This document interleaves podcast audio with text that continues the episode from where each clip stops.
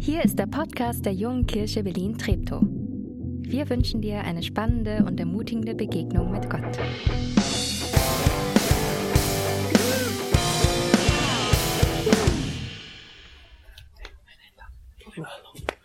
Morgen. Guten Morgen. Guten Morgen. Guten Morgen. Guten Morgen. Guten Morgen. Guten Morgen. Guten Morgen. Alle wach? Ja. Ah, ihr dachtet, Predigt fängt an, ich kann entspannt rüber chillen in den Predigtschlaf wieder. Ah, nee. Hi. Ähm, ich bin schon ziemlich lange Christ. Ich habe das Glück, dass meine Eltern Christen wurden, als ich etwa sieben, acht Jahre alt war. Und äh, mit acht auf so einem Sommercamp, wie, wie einige Kids von hier auch im Sommer mal hingehen, wie Gag oder English Camp oder wie die alle heißen, habe ich an einem Vormittag, ich werde nie, ich habe innerlich noch genau das Bild vor Augen, äh, wie das aussah. Das war in einem, in einem, eigentlich in einem hässlichen Ort, in einem Keller, musste so eine Treppe runtergehen, da war eine große Tür, da musste man lange warten. Und dann ging jemand die Tür auf und dann kam ein Mitarbeiter raus und der hat mich äh, reingeholt. Ja, und dann weil, weil ich es wollte, also nicht, dass jetzt hier jemand war. Und, und dann habe ich mit dem Mitarbeiter zum ersten Mal in meinem Leben ein Gebet gesprochen, dass ich seitdem immer, immer wieder bete und, und inzwischen wahrscheinlich wöchentlich wieder bete, dass ich gebetet habe, Jesus Christus, ich will, dass dir mein ganzes Leben gehört. Wahrscheinlich mit das entscheidendste Gebet, das ich in meinem Leben jemals gesprochen habe, obwohl ich als achtjähriger Pimpf wie ihr euch sicherlich vorstellen könnt, auch wenn ich sehr intelligent bin und so, äh, keine Ahnung hatte. Das war, das war kindlich, abenteuerlustig, naiv gesprochen. Gott hat's gehört. Und als ich in die Pubertät kam, hat sich einiges in meinem Leben geändert und auch mein Glaube hat sich verändert und auch mein, mein Bild von Gott hat sich verändert. Da war, da war ganz viel äh, Abenteuerlust drin und, und Leidenschaft und Verzweiflung auch, wenn, wenn, wenn Gott irgendwie das Herz der, der Dame, die ich angebetet habe, doch nicht so bewegt hat, wie ich das gerne hätte. Da kamen Glaubenskrisen rein, existenzielle, warum liebt sie mich nicht? Und wieder habe ich gebetet, und Jesus Christus, ich will, dass dir mein ganzes Leben gehört. Nicht mehr ganz so naiv wie mit acht, aber immer noch sehr hormongesteuert, wie das halt ist in dem Alter. Ne? Dann kam irgendwann, war Schule fertig, Zivildienst, so alt bin ich schon, ähm, noch gemacht und, und studiert und, und im Studium kommt dann ähm, Ausbildung davor und dann ändert sich Glaube wieder und du denkst so, boah, wie naiv war ich als Kind, wie, wie engstirnig war ich als Teenager vielleicht. Und dann kommt Zweifel und dann kommt so Naturwissenschaft und Zeug und Sachen und denk so, oh mein, und, und mein Jesus, ich will, dass dir mein ganzes Leben gehört, kriegt auf einmal wieder eine andere Nu- Nuance. Gibt ein, ein, ein, klingt auf einmal viel fragender, eher Richtung, also Jesus, wenn es dich wirklich geben sollte, würde ich mich durchaus dafür aussprechen, dir mein ganzes Leben anvertrauen zu wollen. Ich glaube, er hat sich verändert. Und dann kamen nächste Lebensabschnitte bei mir, Heirat, Schwangerschaft und wir haben eine Diagnose bekommen, dass unser Baby mehrfach schwerstbehindert sein wird, voraussichtlich nach Ultraschall. Und das hat, das hat mein Glauben in eine ganz andere Krise gestürzt. Und ich habe ich hab Gott nicht verstanden. Und ich weiß nicht, ich bin, ich bin heulend mit meinem besten Freund in einem, in einem Keller gesessen. Das war der, ja, egal. Fokus, Dirk. Äh, und habe mich bei ihm ausgeheult und habe mit Gott gehadert. Und, und er hat versucht, mich zu trösten, wie man das in Situationen macht. Da, da passen ja keine Worte. Und er sagt, hey, komm, wir beten zusammen. Und du kriegst diese Worte kaum ausgesprochen, ohne dass deine Stimme bricht. Jesus Christus, ich will, dass dir mein ganzes Leben gehört. Und genauso das Leben von diesem ungeborenen Baby. Und was immer du für das Beste erachtest, bitte mach's. Und Geschichten gehen ganz unterschiedlich aus. Uns wurde es geschenkt, dass das Baby gesund auf die Welt kam ähm, und vermutlich hier irgendwo heute sitzt und ein hübscher Teenager geworden ist. Ähm, und bei anderen gehen die Geschichten anders aus. Was, was mein Thema heute Morgen ist, ist, dass Gott viel weiter ist, als ich es mir jemals vorstellen könnte. Und, und dass Gott viel größer und manchmal auch ganz anders ist, wie wir es uns jemals vorstellen würden, dass er sein könnte. Und gleich vorneweg gesagt, wenn du den Rest der Predigt jetzt irgendwie in Standby-Modus gehen solltest, wenn du das mitnimmst, dich, dich am Ende des Gottesdienstes, am Ende der Predigt dazu zu entschließen, wenn wir Abendmahl feiern, am Abendmahl teilzunehmen mit dem Gebet, Jesus Christus, ich will, dass dir mein ganzes Leben gehört auch wenn du ganz anders bist, als ich es für möglich, vielleicht sogar für gut halten würde. Aber ich will dir vertrauen, dann ist alles gewonnen. So. Aber ich habe, Gott ist weiter als wir denken. Ich habe einen Vers mitgebracht, mit dem Paulus es an die Christen in Ephesus damals formuliert hat. In Epheser 3, Vers 16 und Vers 19, da schreibt er, ich bitte Gott, euch aus seinem unerschöpflichen Reichtum Kraft zu schenken, damit ihr durch seinen Geist innerlich stark werdet. Ja? Schreibt dann später weiter. Ich bitte, ich bete, dass ihr diese Liebe immer tiefer versteht, die wir doch mit unserem Verstand niemals ganz fassen können. Dann werdet ihr auch immer mehr mit dem ganzen Reichtum des Lebens erfüllt werden. Also was er hier sagt ist, hört bitte niemals auf, euch mehr auf Gott einzulassen, darum zu ringen, danach zu streben, ihn besser kennenzulernen, wohl wissend, dass ihr ihn niemals ganz erfassen werdet. Und das ist völlig okay. Gott ist größer, als wir jemals checken werden können. Und auch wenn sich, wenn sich unsere Beziehung zu Gott über verschiedene Lebensphasen, über Jahre immer wieder ändert, ist es gar nicht schlimm, das ist normal aber in, in dem immer weiter zu gehen, uns daran zu erinnern, dass Gott nicht nach unserem Bild gemacht ist. Also Gott ist nicht so, wie, wie ich es mir vorstellen kann, wie du es dir vorstellen kannst, sondern, sondern Gott ist und laut der Bibel sind wir nach seinem Bilde gemacht. Also ist gerade andersrum. Nicht ich definiere, wie Gott ist, sondern Gott ist. Und über das bin ich ein Stück weit definiert, aber vor allem, ich darf ihn, mich immer ein Stückchen mehr an ihn rantasten, wie er denn wirklich ist. So ein bisschen wie, wie das, was Katharina in diesen Makrobildern am Anfang gezeigt hat. Wir sehen so einen Ausschnitt und können den Ausschnitt hoffentlich immer mehr weiten. Aber werden uns zumindest als Christen nie der Illusion hingeben, dass wir, dass wir alles, was, was Gott ausmacht, jemals checken werden. So, was machen wir jetzt damit?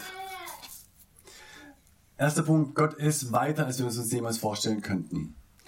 Und jetzt der zweite Punkt, gleichzeitig ist Gott uns näher, als wir es uns jemals vorstellen könnten. Was meine ich damit?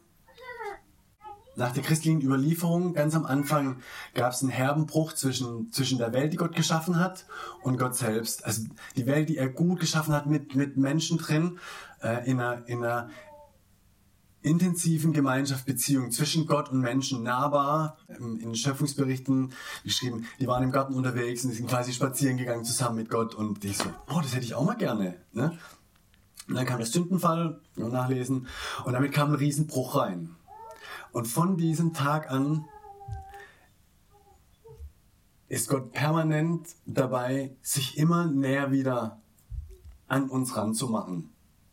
Jetzt kommt eine kurze ein Überblick über das komplette Alte Testament, also über den ersten Teil der Bibel, in diese verschiedenen Stufen, die Gott, die Schritte, die Gott genommen hat, um uns näher zu kommen. Also fängt an mit erstens anfassbar, eben im Paradies, da war eine intensive Gemeinschaft zwischen Menschen und Gott.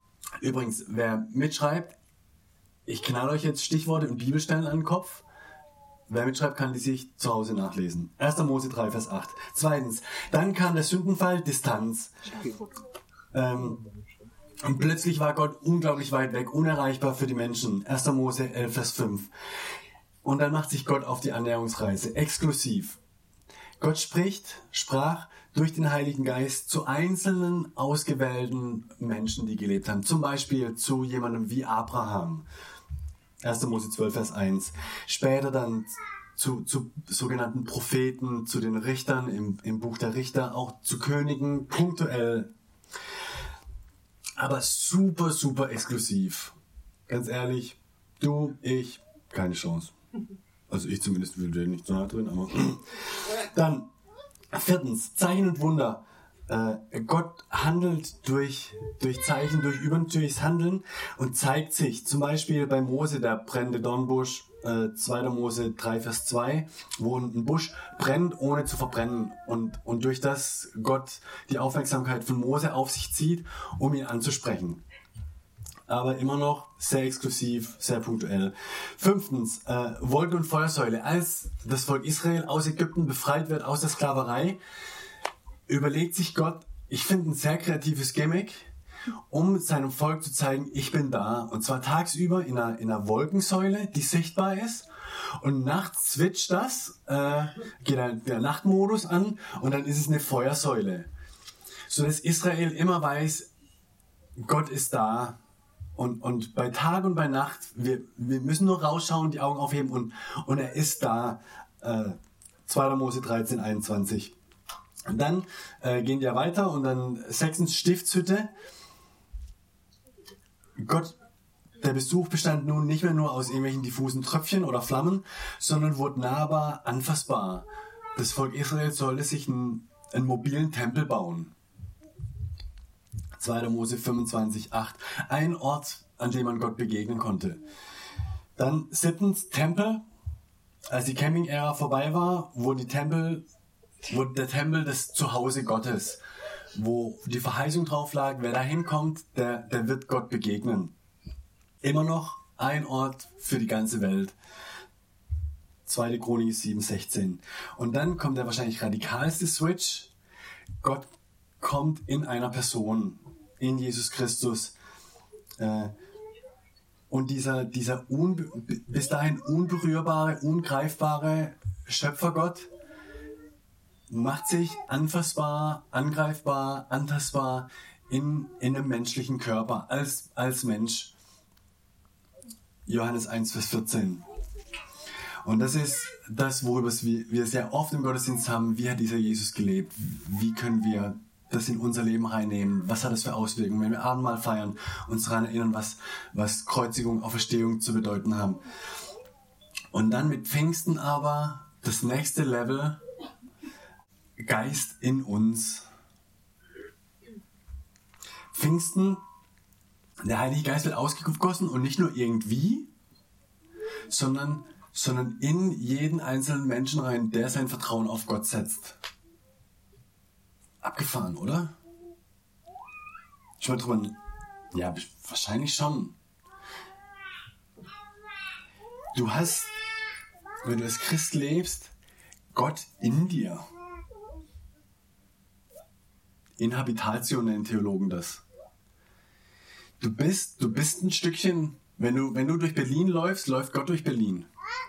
Also, muss ein bisschen auseinanderhalten, du bist nicht Gott, aber du hast Gott in dir. Und was kann dir näher sein, als was, was in dir ist? Gott macht sich so weit auf, die, auf den Weg, um, um wieder in Verbindung mit uns Menschen zu kommen, dass er sagt, und ich finde einen Weg, wie ich in dich hineinkomme, wenn du das möchtest, durch den Heiligen Geist. Nochmal Paulus zitiert, der an die Christen in, in Kolossä äh, das so schreibt. Dabei geht es um ein unbegreifliches Wunder, das Gott für alle Menschen auf dieser Erde bereithält. Ihr, die ihr zu Gott gehört, dürft dieses Geheimnis verstehen. Es lautet, Christus lebt in euch. dieser Gott, der, der weiter ist, als wir jemals denken können, kommt uns näher, als wir uns vermutlich jemals vorstellen würden. So, Frage. Wo ist Gott? Egal, ob du schon lange mit ihm unterwegs bist oder noch gar nicht oder ganz frisch. Wo ist Gott ähm, zu der Summe deiner gesammelten Erfahrungen mit ihm oder Menschen geworden? Also besonders, wenn du, wenn du schon länger als Christ lebst, du hast viele Erfahrungen gemacht, gute, mittelgute, was scheinbar funktioniert, was nicht funktioniert, wie er ist, wie er nicht ist.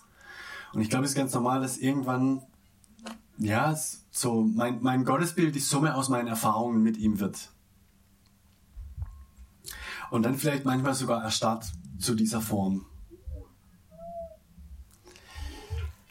Meine Bitte ist, brich das auf. Brich das auf, ähm, weil Gott garantiert anders sein wird, als das, was mein Bild von ihm ist. Oder er weiter sein wird.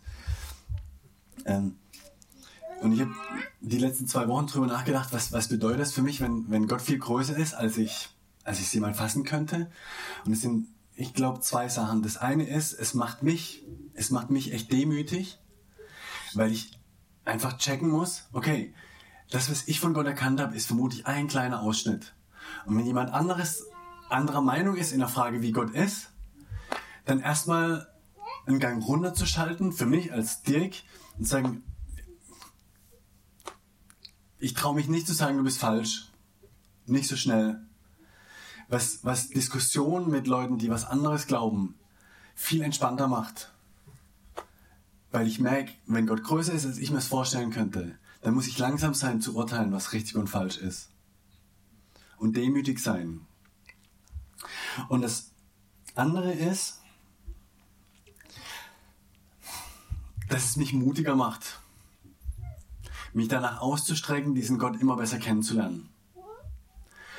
Ähm, dass ich, dass ich es um alles in der Welt möchte, dass wenn, wenn ich in einem Jahr wieder hier bin, ich mehr von Gott erkannt habe, als ich es heute habe und dass wir auf dieser Reise gemeinsam unterwegs sind. Und jetzt ist, ich würde sagen, hey Dirk, warte mal, warte mal, warte mal, warte mal.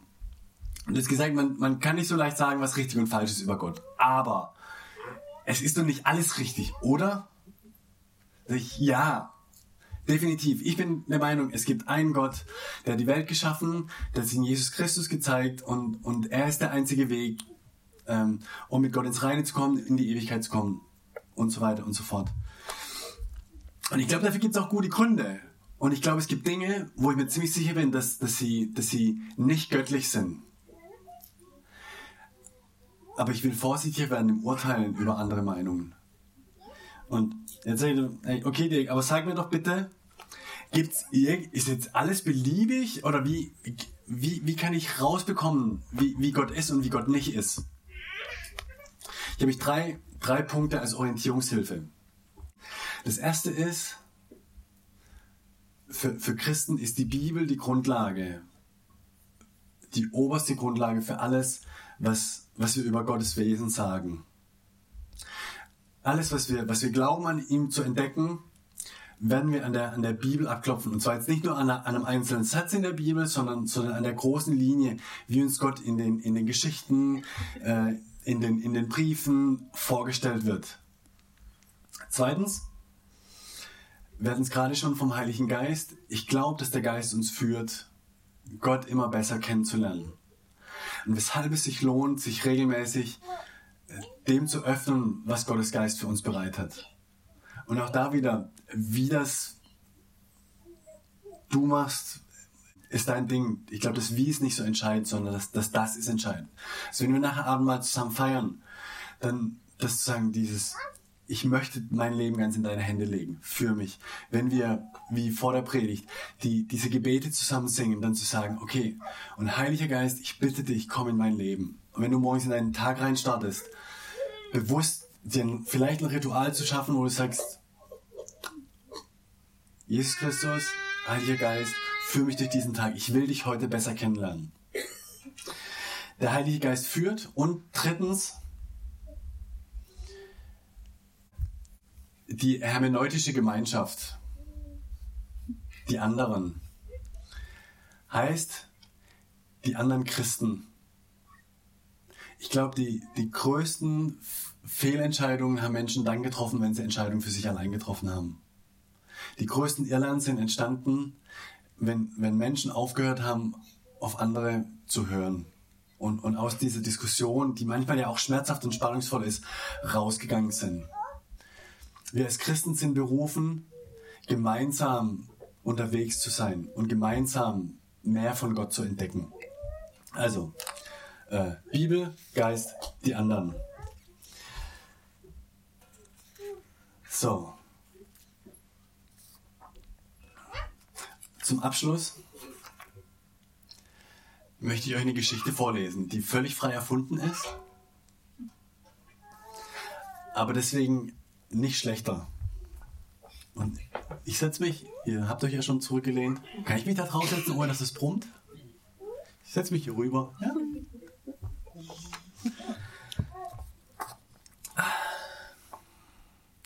Zwei Männer in ihrem mittleren Alter treffen sich in einer Kneipe mitten in einem kleinen unscheinbaren Dorf.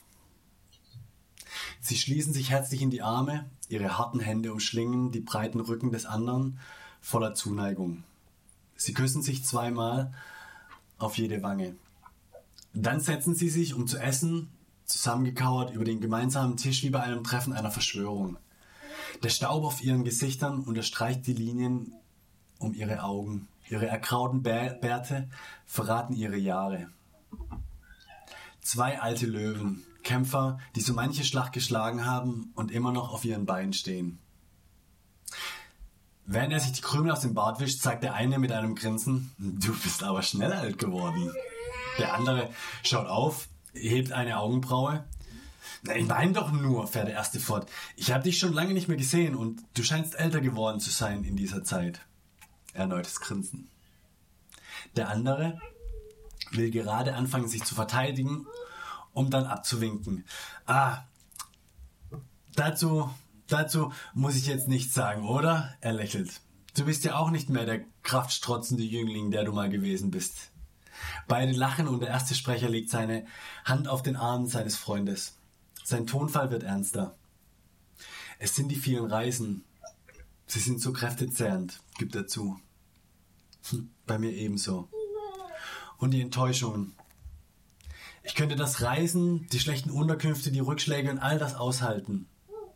Aber diese lähmende Enttäuschung, Kameraden, die sich auf und davon machen, ihre Gruppen verlassen oder unsere Lehren verdrehen. Ehrlich, das ist es, was mich fertig macht.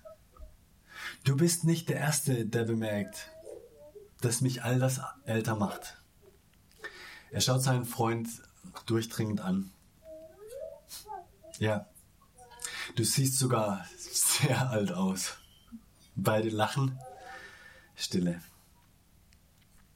Nach einer Weile beginnt der erste wieder. Sag mal, Paulus, machen dir die Korinther immer noch Kopfschmerzen? Sind sie der Grund für die grauen Strähnen in deinem Bart? Das ist doch noch gar nichts. Kopfschmerzen und graue Strähnen.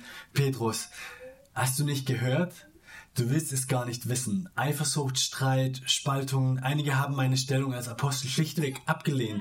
Sie wollen Leiter, die mehr Gaben vorweisen können, als ich sie habe. Ist das zu fassen? Sie verstehen nicht, dass alle Weisheit vom Heiligen Geist herkommt. Nach so langer Zeit habe ich es nur mit Babys in Christus zu tun. Und ich will gar nicht anfangen, all ihre Verbrechen aufzuzählen. Sexuelle Ausschweifungen, sie verklagen sich gegenseitig vor den Richtern, missbrauchen ihre Freiheit und tolerieren Geschwister, die in Unmoral leben. Einfach so. Sie sind stolz auf ihre Geistesgaben, die Gottesdienste sind das reine Chaos. Du solltest sie über Auferstehung reden hören. Furchtbar. Und was soll ich dir sagen? Sie haben einfach keine Liebe füreinander. Vier Vier Briefe habe ich Ihnen da, dazu geschrieben und es hat den Anschein, dass alles nur noch schlimmer wird.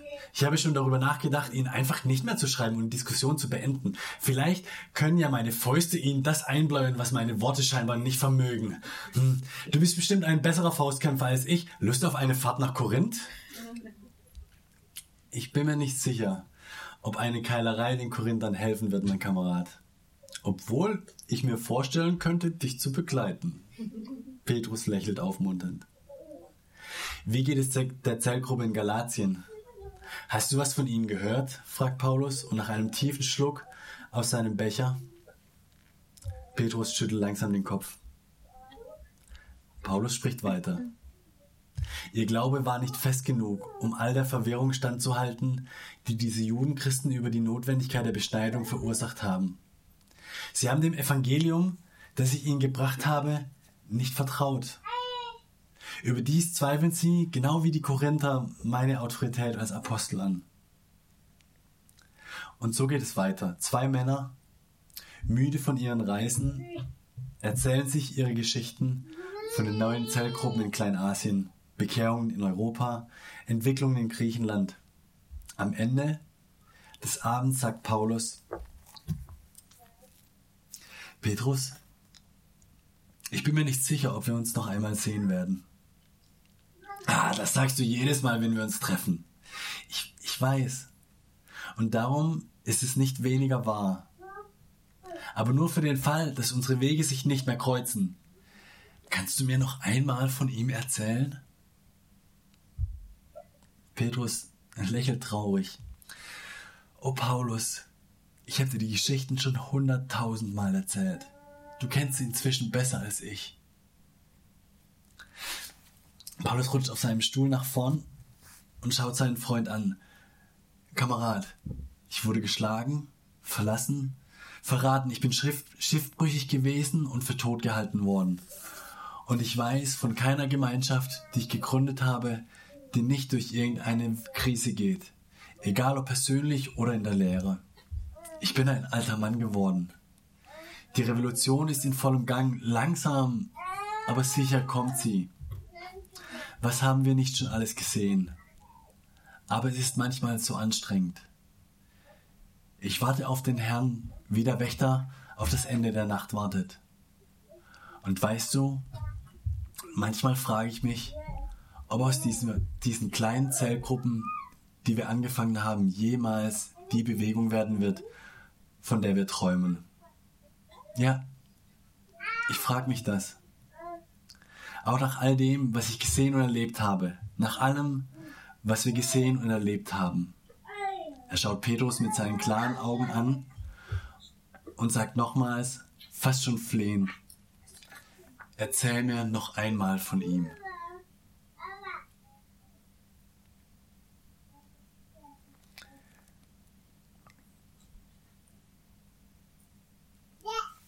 Wir feiern jetzt das Abendmahl zusammen und Nathanael wird das erklären, wie wir das hier machen und was dahinter steckt.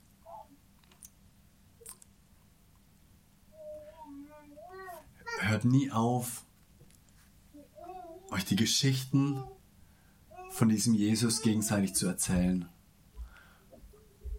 Und hört du nie auf, Woche für Woche diesen Jesus ein bisschen besser kennenzulernen und damit zu rechnen, dass er weiter ist, als du es dir vorstellen kannst und dass er dir näher ist, als du es dir vorstellen kannst. Amen.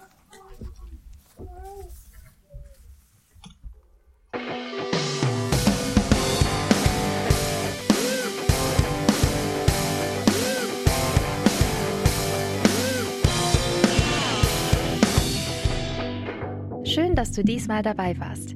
Wenn du mehr über den Glauben erfahren möchtest, dann schreib uns gerne an info@jkb-treptow.de oder besuch uns einfach persönlich. Alle Infos findest du unter jkb-treptow.de. Wir wünschen dir eine gesegnete Woche.